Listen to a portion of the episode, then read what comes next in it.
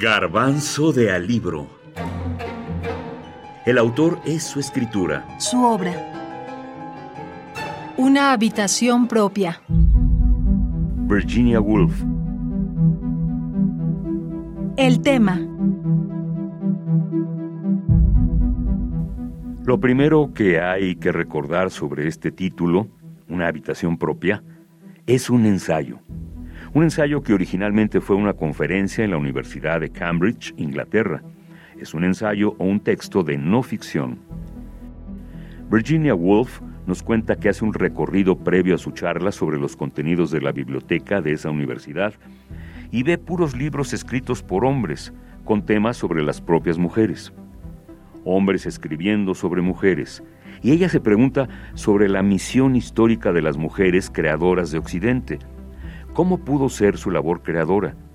Incluso se explica por qué no hubo mujeres que hayan escrito o publicado hasta esa fecha.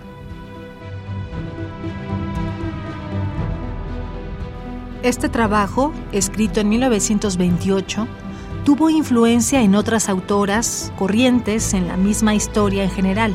Fue trascendente porque con este ensayo, Woolf hace una reivindicación de los derechos de la mujer a opinar, a crear, ser independiente cambia la imagen que se tenía de la mujer a lo largo de la historia.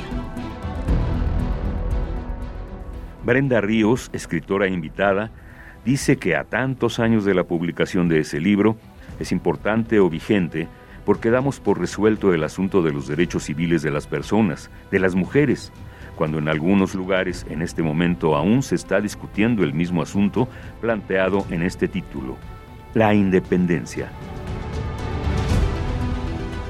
El fondo de este ensayo, una habitación propia, la discusión no es el espacio, una habitación.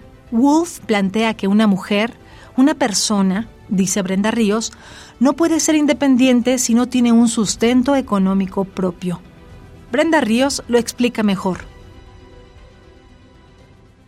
El postulado central de una habitación propia no es como damos por hecho en el título, de que es tener un espacio que se pueda cerrar, una habitación para estudiar, una habitación para nosotras mismas. Lo que está planteando Virginia Woolf, y es el punto central del libro y de esta discusión vigente, es la idea de que una mujer no puede ser independiente, y yo le agregaría, una persona no puede ser independiente a, a menos que tenga cómo vivir por ella misma.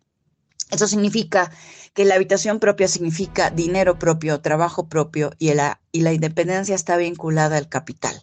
Por eso es fundamental este libro y me parece relevante que lo sigamos pensando, lo sigamos leyendo, aun cuando no estemos de acuerdo, aun cuando lo leamos desde el privilegio, porque Virginia Woolf nunca negó el privilegio de saberse que era una mujer que aunque no tuvo educación universitaria, sí tenía una familia donde podía tener una biblioteca a su disposición y donde no tenía que preocuparse por ir a trabajar a una fábrica y, además logró casarse con un editor que fue el principal promotor y editor de su obra, ¿no? Entonces es una, es una, es una, es un dato que no conviene olvidar.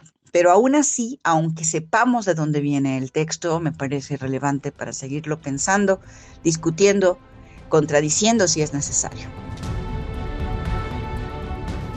Brenda Ríos, ensayista y narradora.